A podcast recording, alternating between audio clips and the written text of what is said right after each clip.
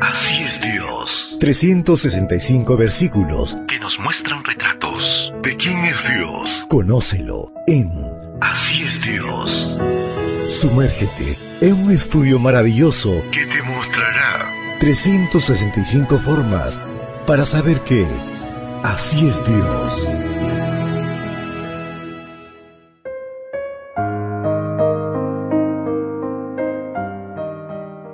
Apreciado amigo, apreciada amiga, es una bendición saludarte hoy, 22 de enero. La matinal para esta mañana se titula El Dios de la honradez. La lectura bíblica la encontramos en el libro de Éxodo, capítulo 20, versículo 15. No hurtarás. El octavo mandamiento es un retrato del Dios de la honradez.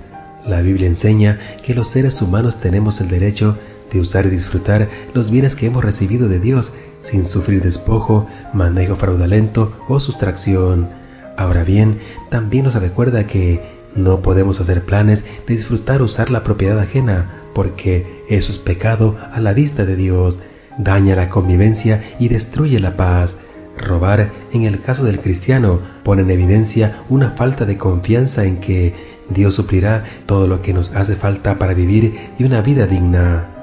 El hurto es un acto cometido por quien piensa que el mundo gira en torno a él o ella y por tanto no siente la responsabilidad de respetar la propiedad ajena.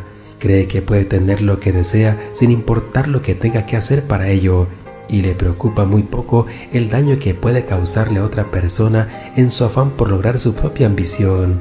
Esta forma de ver la vida es la que Dios quiere corregir con el octavo mandamiento porque vivir así termina destruyendo todo intento de vivir en sociedad.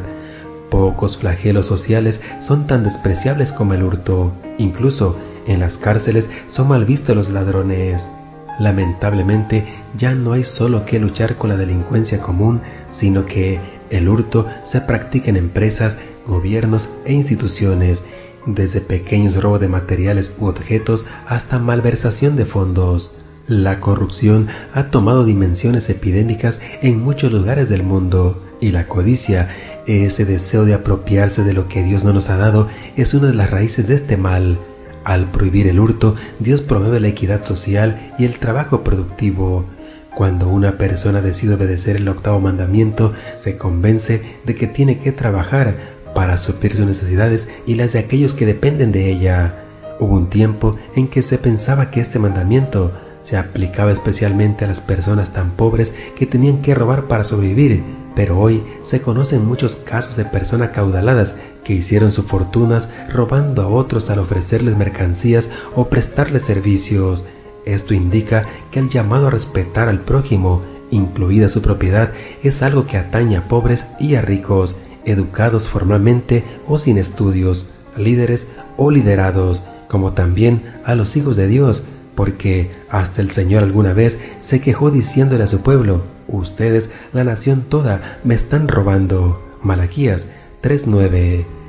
Deseo que el Señor te acompañe esta mañana y colme tu vida de abundantes bendiciones. Recuerda, mañana tenemos una cita en este mismo lugar, en la matutina para adultos.